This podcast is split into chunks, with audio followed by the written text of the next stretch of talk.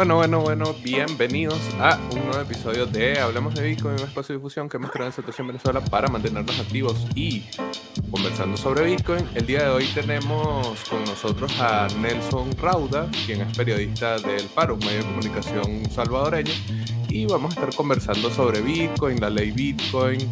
Este primer mes ya entra en vigencia la ley que se cumple el día de mañana, 7 de octubre y bueno, por eso nos trajimos a Nelson para que nos cuente un poco más desde la perspectiva periodística lo que está pasando en el país centroamericano. Antes de partir, vamos a tener un mensaje de nuestros patrocinantes. Hablemos de Bitcoin es patrocinado por Leden.io, una serie de servicios que te ayudan a ganar más Bitcoin y dólares digitales. Los productos de Leden te permitirán ganar intereses, pedir préstamos en dólares y obtener créditos para comprar más Bitcoin. Sus cuentas de ahorro en USDC y Bitcoin, en colaboración con Genesis, te brindan las mejores tarifas del mercado trabajando con una de las instituciones más destacadas y reconocidas de la industria. Le den cuenta con un servicio exclusivo llamado B2X que utiliza tu Bitcoin para pedir un crédito y comprar la misma cantidad de Bitcoin. Y si necesitas dólares pero no quieres vender tus Bitcoin, puedes obtener un préstamo respaldado por Bitcoin en menos de 24 horas y no tendrás que vender. ¿Quieres ponerle alas a tus satoshis? Aprende más en leden.io. Recuerda visitar su página web para conocer las tarifas vigentes. Ahora un mensaje de Horol Horol.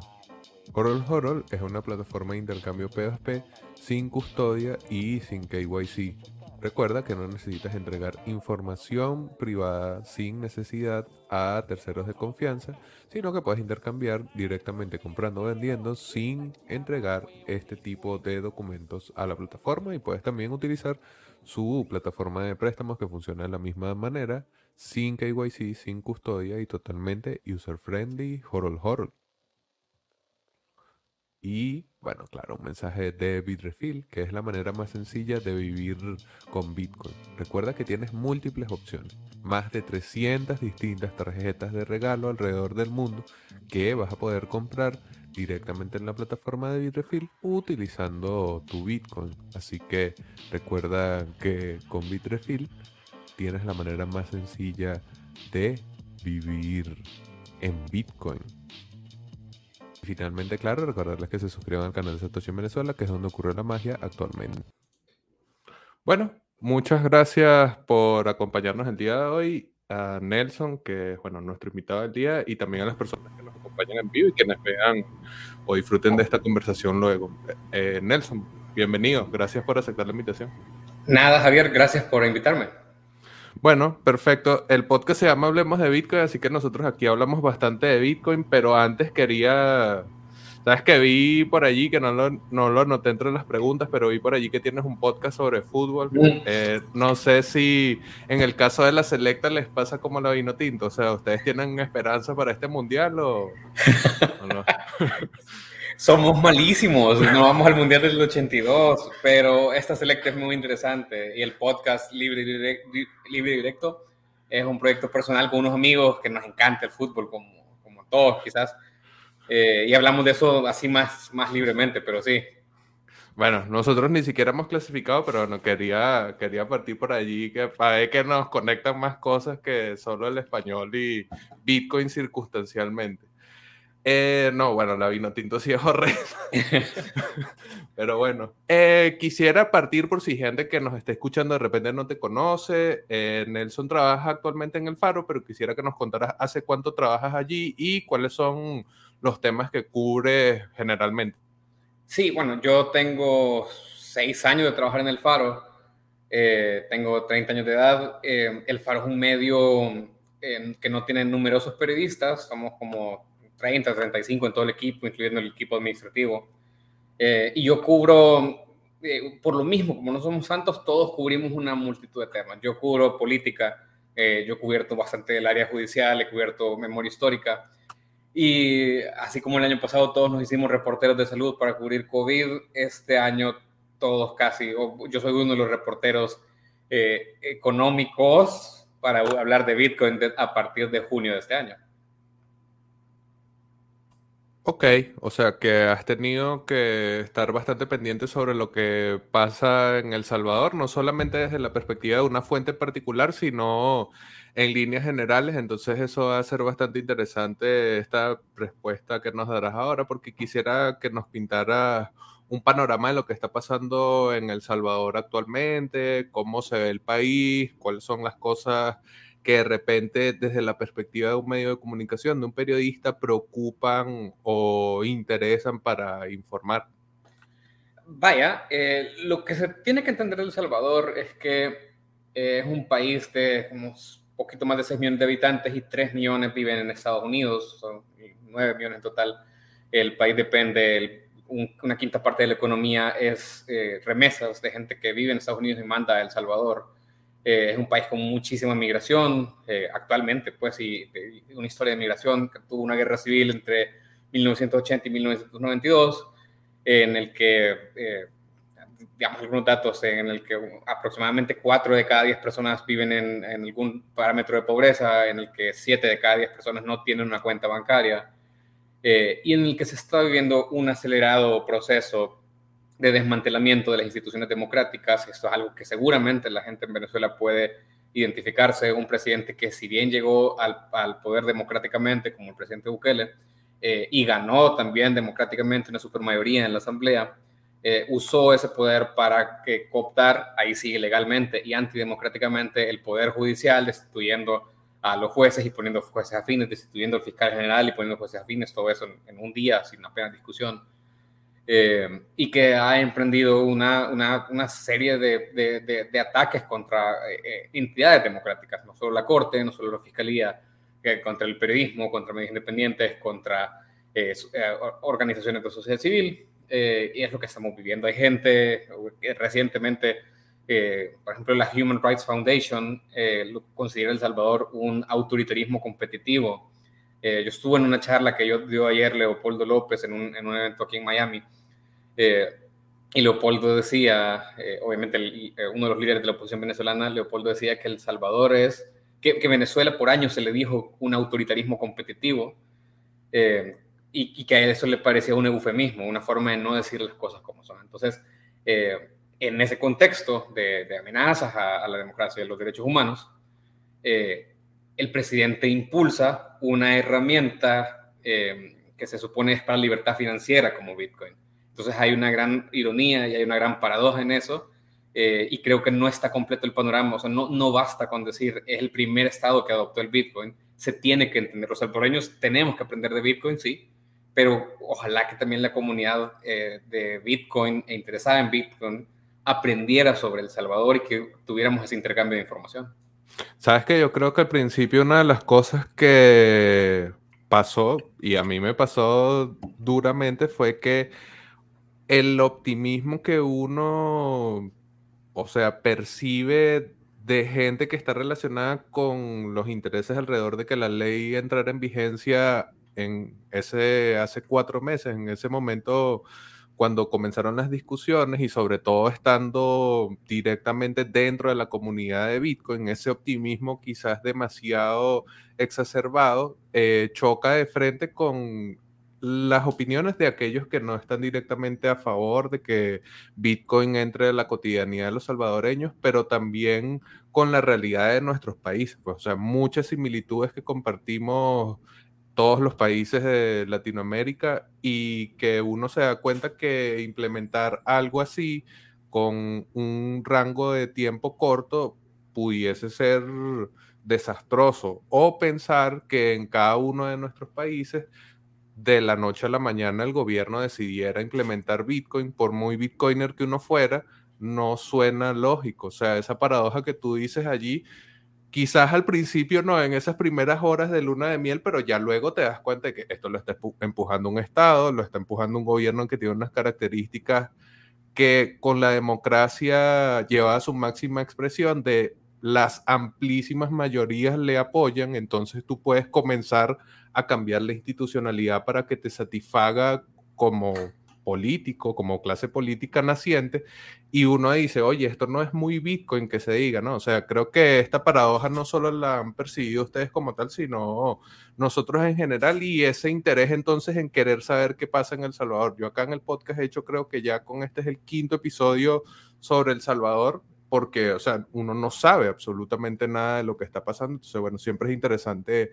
poder conectar. Ahora, quisiera que nos enfocáramos directamente en Bitcoin como tal, porque, claro, todo lo que está alrededor en El Salvador también no deja de tener relación, pero bueno, en tratarse de un podcast sobre Bitcoin, quisiera más enfocarnos en la ley Bitcoin, en esto como hace cuatro meses, un poco más de cuatro meses cuando comenzaban las discusiones y esas discusiones se dieron muy aceleradamente, el proceso de aprobación de la ley fue súper acelerado para cualquier persona que vea procesos de aprobación de leyes. O sea, es un tiempo muy expedito. Entonces, bueno, quisiera que me contaras un poco desde ese momento, ese proceso, cómo se ve desde la perspectiva periodística. Entonces, es súper acelerado. Lo que hay que entender es que eh, justo, bueno, la, la, supermayoría no te da el derecho a violar la ley. O sea, una cosa es tener la mayoría, una cosa es ser popular, pero eso no te da el derecho a violar la ley. Y, y en El Salvador se ha violado la ley, el gobierno ha violado la ley y ha violado los procedimientos legales para hacer las cosas que ha hecho. Eh, el proceso de adopción de ley justamente se relaciona con esto porque sería imposible tener un proceso tan rápido en un país con pesos y contrapesos democráticos. Es decir, eh, la primera vez que los salvadoreños oímos que íbamos a tener Bitcoin, eh, para mí fue la primera vez que quizás escuché la palabra Bitcoin y debe ser el caso para muchos de, mis compatriotas. Eh, fue eh, en inglés, en una conferencia en Miami, de, unos, de un señor blanco que se llama, un, muchacho, Jack Mallers, y luego con un video de, del presidente Bukele anunciándolo. Eso fue sábado, domingo. El martes hubo sesión plenaria en la Asamblea y se introdujo la ley como a las 5 de la tarde y para las 8 o 9 de la noche ya estaba aprobada. Es decir, eh, el tiempo que pasó, ahorita que hablábamos de fútbol, yo me acordé que yo escribí eso en el Faro, que el tiempo que pasó la discusión de la ley en la comisión que tenía que aprobarla fue menor que el tiempo al mismo, esa noche la selecta, eh, el equipo de fútbol salvadoreño estaba jugando. Entonces, se tardó menos la discusión de la ley que la selecta en terminar su partido. La discusión duró menos que un partido de fútbol. Eh, y luego se aprobó como a la medianoche, un poquito en la medianoche, eh, eh, miércoles ya. y fue así, y luego, tres meses después, iba a entrar, entró en vigencia la ley Bitcoin el, el 7 de septiembre. Entonces, es, un cambio radical, ¿no? Es un cambio radical de, del sistema monetario, es un cambio radical de, pues sí, de, pasarse de, un sistema fiat, además dolarizado de, 2001, a esta revolución que, que, que implica Bitcoin. Eh, y apenas se discutió. Y, además, que siempre hablando de estas paradojas, Bitcoin es un asunto de libertad, ¿no? Un asunto de, tener el control de tu dinero, de, entender que el sistema de dinero está quebrado, etcétera, etcétera. Eh, y entonces los salvadoreños no tuvimos la oportunidad de, eh, de elegir libremente entrar al mundo Bitcoin, sino que nos forzaron a, a entrar al mundo Bitcoin. todos empezamos queríamos o no, nos gustara o no, creyéramos o no, eh, empezamos a tener un viaje Bitcoin porque el gobierno ha invertido dinero público. El gobierno ha dicho, el gobierno de El Salvador está comprando eh, monedas, ¿no? Eh, Bitcoin. Y, y, lo que se tiene que entender es que el gobierno de El Salvador no tiene dinero per se, no es una empresa privada, es dinero que todos los salvadoreños contribuimos como, como impuestos y todas esas cosas. Así se financia el gobierno. Entonces, todo es en realidad eh, cuando el presidente tuitea que él está buying the dip en, en, en, Bitcoin, en realidad quienes estamos apostándole a eso somos todos los salvadoreños y todos los que contribuimos a eso. Entonces, eh, sí, eso eh, contradice abiertamente los principios de libertad de los que habla Bitcoin. Ese es un poco el proceso. Ok, claro. Y, y, ese ha sido como una de las observaciones más tajantes que se han hecho al criticar la ley Bitcoin, que es que no solamente no hubo suficiente tiempo como para que las personas pudiesen de repente estar preparadas, sino que hay unos matices de obligatoriedad que uno pudiese llevarlo a que cualquier moneda de curso legal es obligatoria per se, pero ninguna moneda de curso legal tiene como esta cláusula tan específica. O sea que por allí ya hay una nueva contradicción que de hecho forma parte de la ley y se ha criticado de manera bastante vocal, al menos desde la parte de los bitcoiners que yo conozco, porque hay otros que sí no importa lo que sea que diga nada, de todas maneras eso es bueno para Bitcoin. Sí, el, famoso artículo 7 de la ley, cabal. Exacto. Y bueno, quisiera que ya teniendo la ley tal y como está y con la entrada en vigencia propiamente hace ya casi un mes, el 7 de octubre cumpliríamos el primer mes, eh, quisiera que me dijeras cómo está, cómo, cómo consideras que ha sido esta puesta en marcha, si la calificarías como exitosa, desastrosa, no sé, allí cuéntame cómo lo ves. No sé si quiero adjetivar de entrada, pero puedo describir las cosas que, que, he visto y que han pasado. Eh, era un reto tecnológico inmenso sacar una aplicación, una billetera digital gubernamental en tres meses. Eh, y hubo empresas que contribuyeron a eso. Alex Gladstein, que es de la Human Rights Foundation, en un ensayo habla de algunas de estas empresas, Civex Mercado, Atena, que han eh, dado sus contribuciones al, software. En realidad no lo sabemos.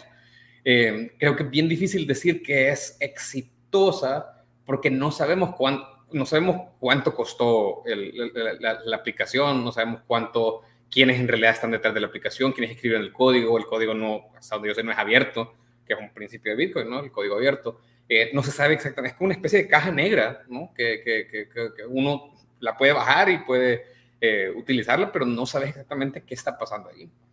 Eh, y luego hay que entender que, que en El Salvador la discusión Bitcoin está politizada. Está politizada porque la gente que se opone a Bukele, Bitcoin fue la primera medida impopular de Bukele en dos años. Fue la primera cosa que la gente rechazó, incluso gente de la base, gente de, eh, que cree mucho en Bukele, que quiere mucho Bukele, no les ha gustado la ley Bitcoin, porque la gente, primero, no lo entiende. Eh, segundo, saben que es algo que está directamente relacionado con su bolsillo y esa es la cosa con la que todo el mundo es, es más sensible.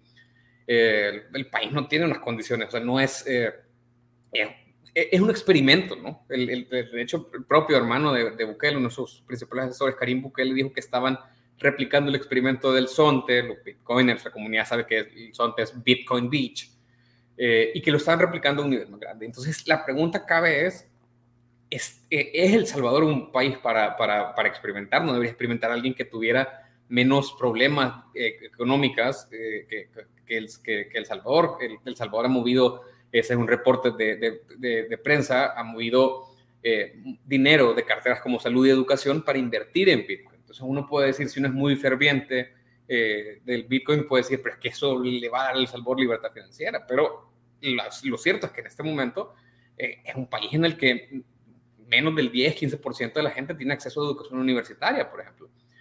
un país con una, una crisis de COVID como todos, con, con, carencias de, de, acceso a la salud. Entonces, eh, es un asunto, se puede discutir de las prioridades, de si esto valía la pena priorizarlo. Eh, y entonces la, la, discusión está muy, muy, muy politizada. La, la, billetera ha dado muchísimos problemas, muchísimos problemas y sigue dando problemas. Los primeros días se bajó, fue un, un, desarrollo lento, eh, no, no, estaba disponible para todos los, los modelos de celular y, y, hay muchos problemas. Y luego eso, que, como es tan impopular, o como fue tan impopular la medida, también fue algo que se catalizó por la incipiente oposición política. Los partidos políticos en Salvador están eh, bastante deslegitimados. Eh, entonces, pero hubo muchos grupos, esto se ve, perfectamente en la marcha que hubo el 15 de septiembre, miles de personas en la calle eh, protestando contra el gobierno de Bukele. Pero ese es un conjunto de masas de gente muy dispar. Eh, activistas eh, feministas, eh, grupos de activismo LGBTI, gente provida, veteranos de guerra, jueces, hay, se proceso un desmantelamiento del órgano judicial, una purga de, una tercera parte de los jueces del país. Entonces hay un grupo muy heterogéneo que agarró el Bitcoin y que, es simbolizado por esa foto ¿no? que, que vieron del quemando el cajero chivo, pero la gente no, o sea, en realidad no se está protestando la tecnología como tal, eh, se protesta la forma y se protesta Bukele. hasta se lo quiere ver que la B de Bukele y la B de Bitcoin, o sea, es como un símbolo para protestar contra todas estas otras cosas. Y la gente en realidad no, no, o sea, no se entiende, hace falta mucha educación. El gobierno tampoco ha hecho una gran campaña educativa hasta ahora, creo que ahora están haciendo algún intento, pero no se ha hecho una gran campaña educativa para que la gente entienda qué carajo es Bitcoin. Eh, eh, y, no es un tema fácil de entender. Es decir, hay gente, yo, sé que hay gente, en, no sé, en, Silicon Valley, en las grandes urbes del mundo, que tampoco entenderá de Bitcoin. Entonces, eh, estamos en esa curva de aprendizaje y, creo que una de las principales cosas que hay que hacer es, que creo como los medios, o al menos uno de los enfoques que yo tengo, es tratar de desenmarañar lo que es el Bitcoin afuera en el mundo y lo que ha sido en El Salvador, porque no es lo mismo y hay muchas cosas, hay muchos matices. Ok, bueno, no, interesante ver esa, como ese comentario, bien lo que decías al principio de no adjetivarlo, porque parte de cómo la discusión se ve eminentemente politizada es porque muchas veces las opiniones vienen ya con el adjetivo antes, entonces bien esa descripción de lo que está pasando y interesante porque como obviamente nosotros estamos más metidos en Bitcoin, entonces generalmente lo que vemos es el lado más rosa o más positivo de lo que está pasando con Bitcoin. Eh, pensar en turistas gringos visitando el Sonte para comerse una pupusa y ver cómo esos videos se viralizan. O sea, eso está cool, pero también está cool e interesante ver un poco más allá, ver cómo está cómo está viviendo el propio Salvador lo que está pasando. Quisiera también preguntarte un poco, y obviamente de repente allí teniendo el trabajo relacionado a los medios, quizás puedes darnos un poco más de luces. ¿Cómo está la opinión pública con respecto a Bitcoin? Decías que a pesar de que la administración Bukele tiene una gran aprobación, esto también ha significado un golpe a ese apoyo. Entonces, la opinión pública en general, ¿cómo, ¿Cómo está ese termómetro con respecto a Bitcoin?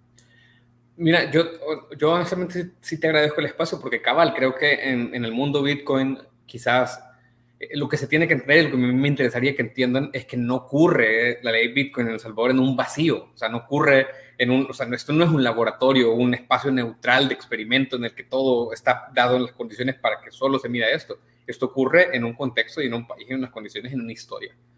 Eh, hubo tres encuestas para ir a tu pregunta, eh, de, diferentes casas, de universidades, de casas encuestadoras.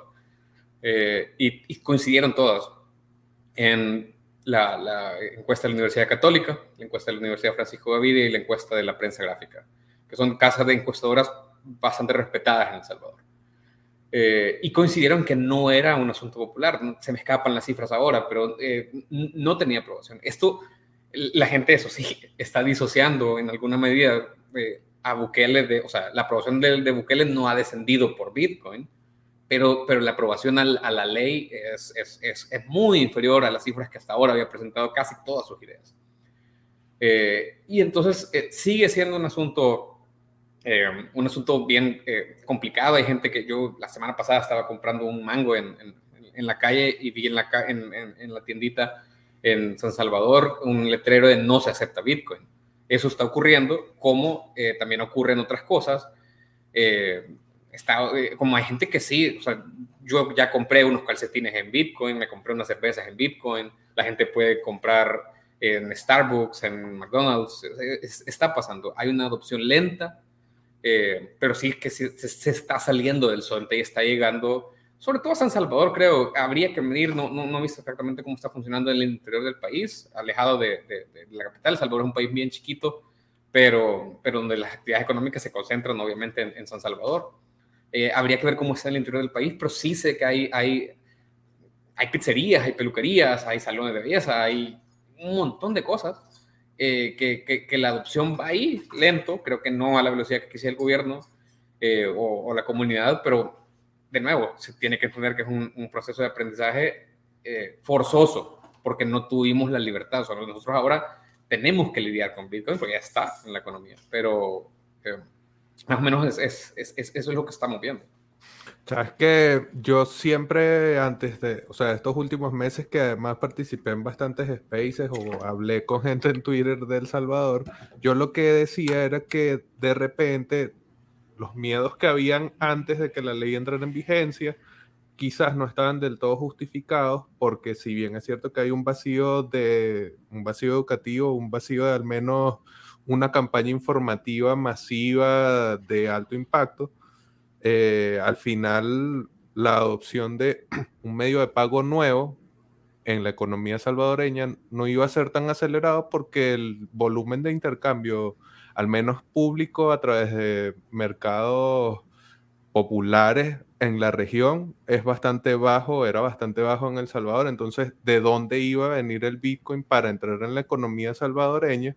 Entonces, ver que este proceso va lento, me hace pensar que tenía quizás ahí un, punto de ese análisis y sobre todo teniendo en cuenta que ha estado este bono chivo que dio el gobierno de Bukele, esos 30 dólares para bajar y gastar utilizando la moneda, la billetera. Entonces quisiera conectar esto con ese estreno de Chivo Wallet eh, chivo ATM, kiosco chivo, chivo todo, chivo además chévere, eh, tomando allí el argot popular para también la publicidad y la propaganda oficial. Entonces, bueno, ¿cómo ha sido esta puesta en marcha de Chivo Wallet, su, su ecosistema y si tú probaste como tal el monedero? No, no usé Chivo Wallet. Me, tengo preocupaciones de seguridad. Yo tengo una billetera digital. En, otra billetera hay cientos, decenas de billeteras.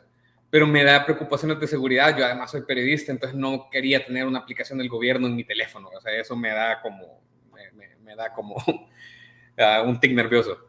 Eh, yo tampoco la tendría.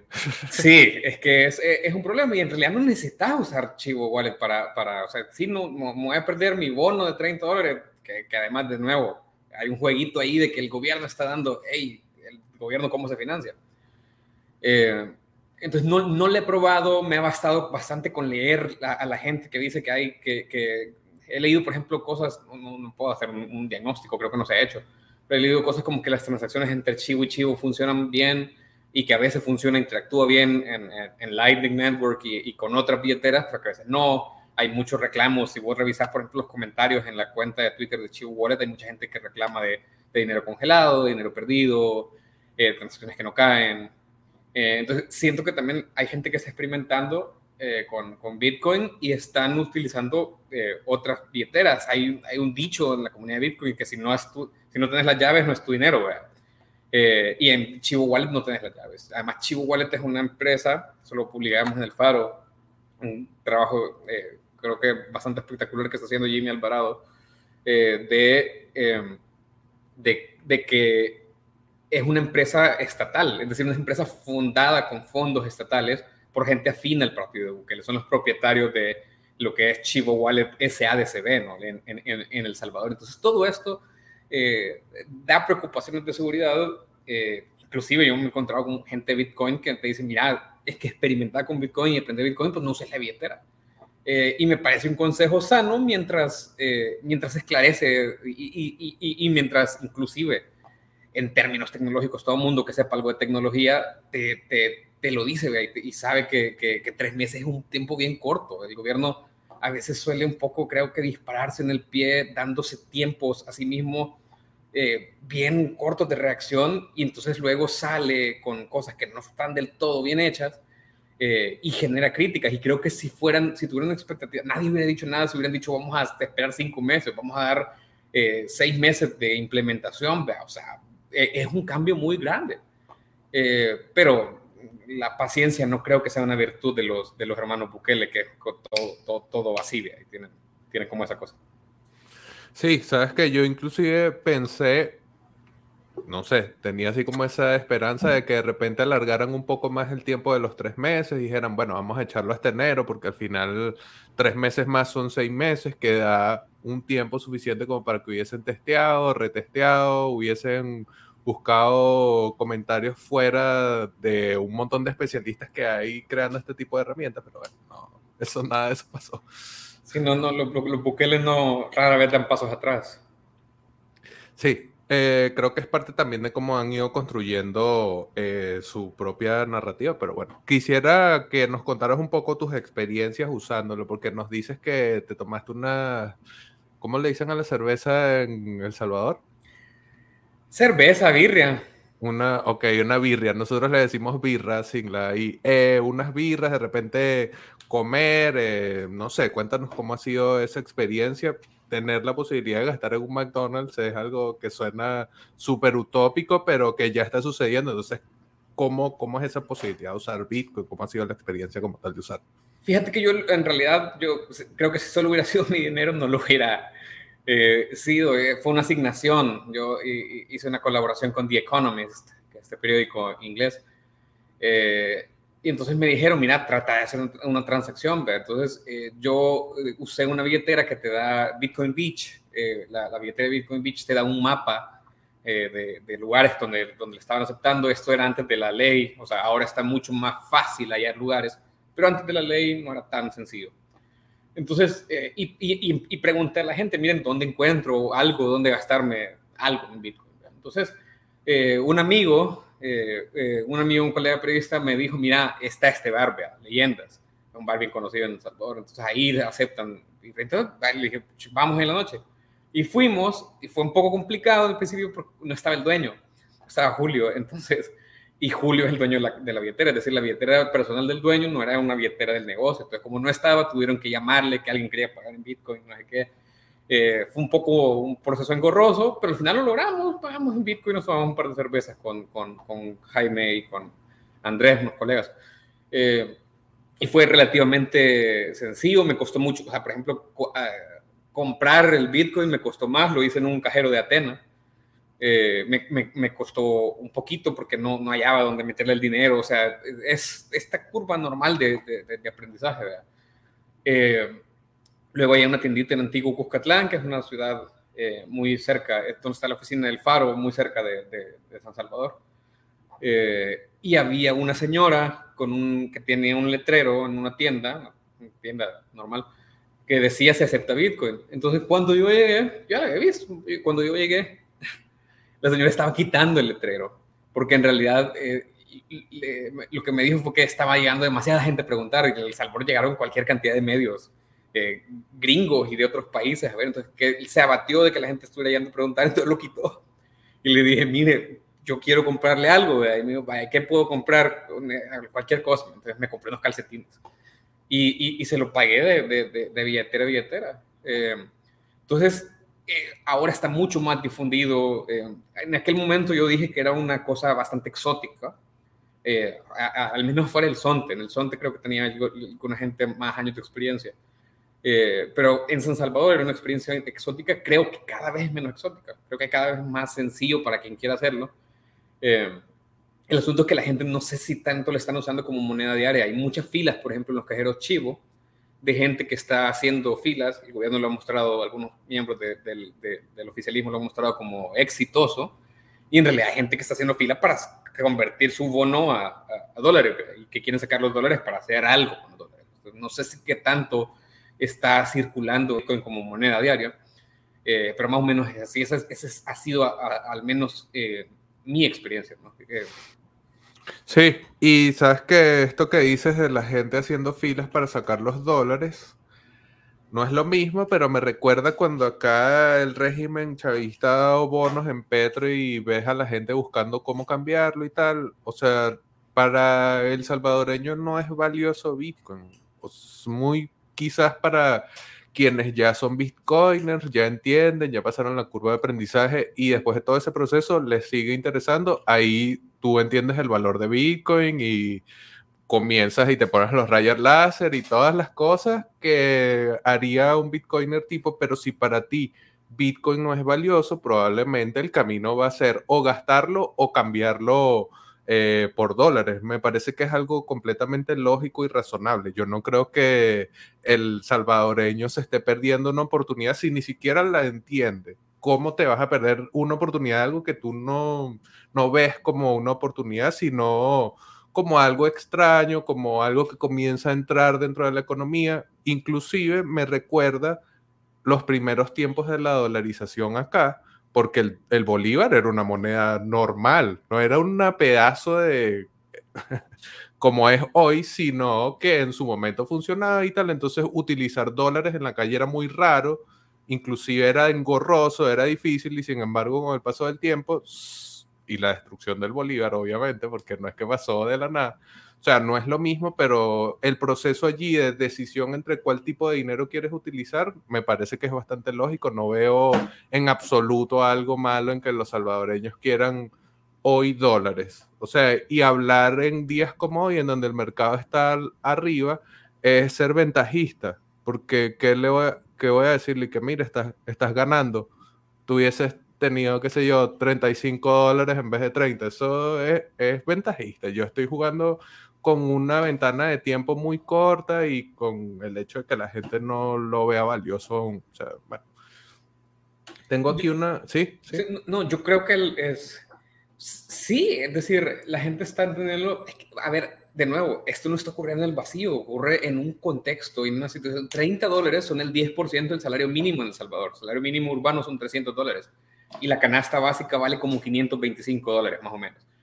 Eh, antes de la inflación, este año ha habido alguna, alguna cantidad de inflación. La, la, vida, el dinero, los alimentos, los frijoles, el maíz, la gasolina está más cara en El Salvador. Eh, entonces, claro, 30 dólares, pues sí, loco, para gente que tiene posibilidades no significan mucho, quizás. Pueden, gente que puede, pero la mayoría de la gente en El Salvador vive del día a día, o sea, lo que se ganan ese día, eso se lo comen, y, y, al día siguiente tienen que ir a trabajar, y si no trabajan, no comen. Eh, por eso es que, o sea, la gente no tiene 100 pesos para dejarlos en un depósito a plazos en el banco, pues la gente necesita ese pisto ya, comérselo, eh, usarlo, pagar la luz, el teléfono. Eh, entonces hay gente que lo están teniendo como un subsidio, eh, eh, gubernamental y así lo están, lo, están utilizando. Ah, por ejemplo, ahorita todavía no puedes, hay cosas, hay servicios, muchos servicios gubernamentales que todavía no los puedes pagar en, en Bitcoin, ¿verdad? Eh, no, no, no, no, ha sido implementado, no puedes pagar la luz, no, sé si ya puedes, creo que no, no puedes pagar la luz en Bitcoin, el agua. entonces, e, e, es, parte de las cosas que, este, que, que están ocurriendo y, y, es como, como, como, ajá, como la gente lo está viendo. ¿Cómo es que es el dicho del coyol? Coyol casado, coyol comido. Coyol, coyol quebrado, coyol comido. Esa ah. es, así vive la mara. Sí, no, es que, o sea, es que yo lo que decía hace rato de las similitudes entre los, todos los pueblos de Latinoamérica es, más o menos lo mismo. Acá nos preguntan, esto lo habíamos conversado un poco antes, pero bueno, nos preguntan de nuevo, ¿cómo, es el, cómo está el sentir popular con la aceptación de Bitcoin después de un mes de haber entrado la ley en vigencia? Mira, eh, hablar con números para la pregunta de Eduardo es bien difícil ahorita, pues no se ha hecho ninguna otra encuesta como para medir ahora. Lo que se hizo fueron mediciones antes de que entrara la ley en vigencia y estaba muy, eh, había muy poca aceptación. Creo que la gente va entendiendo más, pero también hay que entender que se ha politizado bastante la discusión. Es decir, casi en El Salvador decir que te gusta el Bitcoin en algunos círculos o para alguna gente entiende que estás diciendo que te llega Bukele y te llega cómo implementado la ley eh, y viceversa. Eh, entonces, eh, es difícil, creo que es una adopción bastante lenta, eh, pero que sin embargo aquí está y tenemos que, caminar porque ni modo, o sea, aunque te guste o no te guste Bitcoin, ¿qué vas a hacer? Ya está y ya está, si sos salvadoreño ya hay dinero de los contribuyentes invertido en eso. Sí, Creo que eso era algo que también insistíamos bastante en esos meses antes que participamos en spaces y conversaciones con salvadoreños, como que al final era, se veía como inevitable que iban a tener que aprender sí o sí, y justamente quisiera cerrar con eso, porque durante estos meses eh, no solamente ese contacto vía redes sociales, sino gente que ha ido a El Salvador a ver qué está pasando con sus propios ojos, sobre todo digo de habla hispana. Yo creo que los, los bitcoiners gringos de Pana tienen una caricatura de todo lo que son los países latinoamericanos. Siempre es como, oh, Bitcoin, hoy sí, está minando el chavismo Bitcoin, qué increíble. O sea, bueno en fin, pero digo de habla hispana, entonces por allí quisiera saber si crees que es posible que podamos ayudar, si de alguna forma uno puede colaborar hacer algo, o sea, porque nos conecta el idioma, nos conecta la región, a muchos, los latinoamericanos, de repente a los españoles no directamente, y bueno, en nuestro caso, el interés en Bitcoin y la necesidad de información sobre Bitcoin. Ahí hay algunos puntos en común, pero no sé si tú ves que haría falta tender esos puentes y si es posible, bueno, ¿cómo, cómo hacemos para hacerlo? Mira, yo, yo creo que hace falta conversación civilizada, que es muy difícil de tener en Twitter. Uno siempre está a la defensiva uno siempre está dándose reata en Twitter. Pues yo, por lo menos, así, casi que así me, me, manejo porque hay mucho troll, o sea, hay, mucho, hay mucha gente que insulta, hay mucha gente. Entonces, creo que espacios de conversación como este son necesarios. Eh, creo que hace falta mucha educación. La gente sigue sin saber qué es Bitcoin. Hay gente que, que, sigue sin saber qué es esa moneda mágica que existe solo en las computadoras. Eh, y, y, entonces eso falta en El Salvador. Y yo lo que les diría, o sea, dos cosas. Uno, creo que hay, hay gente, hay, yo creo que hay gringos y hay gente que se ha dedicado bastante bien a entender esto. Creo que la gente que ha hecho, o sea, eh, yo ayer conversaba con Mike Peterson de, de Bitcoin Beach y es, gente que tiene un trabajo que tiene un, una profundidad en la comunidad. ¿no? Eh, hay gente que criticó, por ejemplo, este Bitcoiner podcast famoso, Peter McCormack, porque andaba haciendo preguntas un poco, no sé si capciosas a la gente. A la gente no le gustó eso.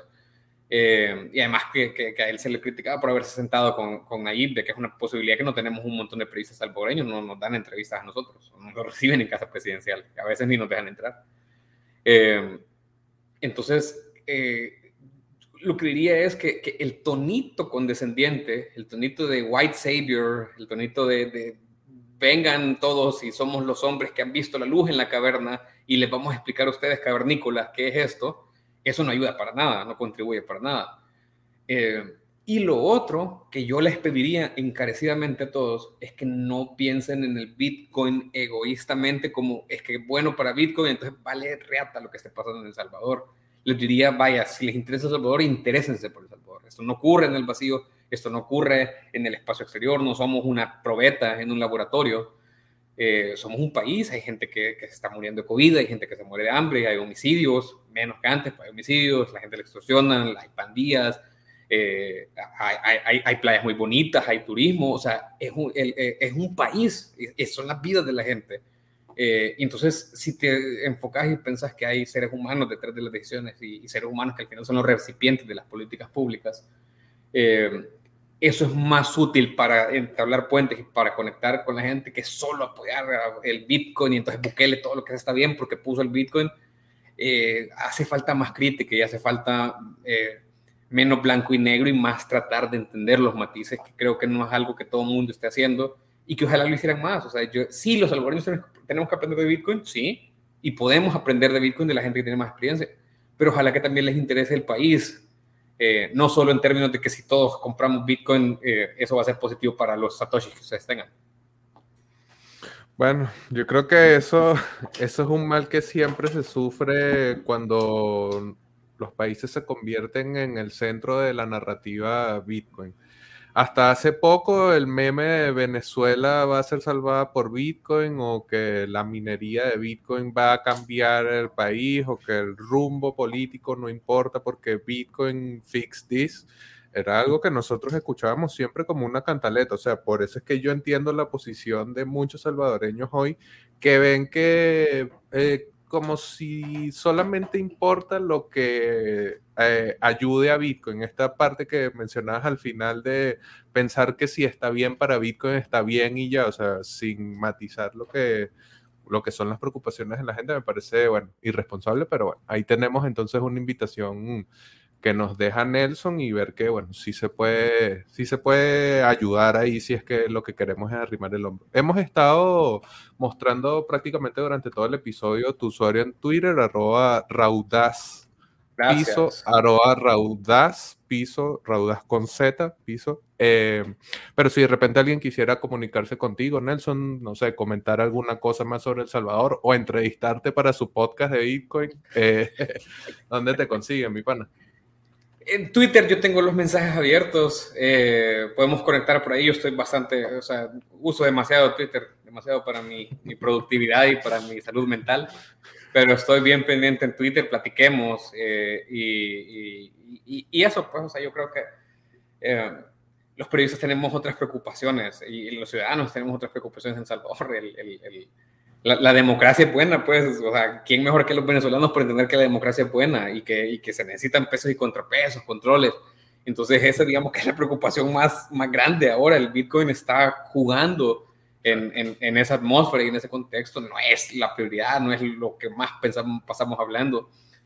Eh, pero yo un gusto platicar, pues, o sea, un gusto de verdad entrar a, a espacios más civilizados. Eh, si me trolean en Twitter no les voy a contestar los voy a bloquear también es una herramienta de salud mental el bloqueo. Pero, pero siempre que se pueda conversar, listo, o sea, es que de eso se trata, pues. Bueno, brutal. Gracias, Nelson, por tu tiempo y bueno, también por habernos dado allí más pistas de lo que está pasando en El Salvador. Y bueno, muchas gracias a las personas que nos hayan acompañado en vivo o que disfruten esta conversación en su agregador de podcast preferido. Luego, ya saben que en El Salvador están pasando muchas más cosas además de Bitcoin. Interesante poder prestarle atención también a esa realidad, que a pesar de que no es nuestra, es importante conocerla para ver Bitcoin en todo su contexto, no solamente como algo que va a llevar tu moneda a la luna, sino como también el lado humano de esa opción. Muchas gracias por acompañarnos y nos veremos en un próximo episodio de Hablemos de Bitcoin.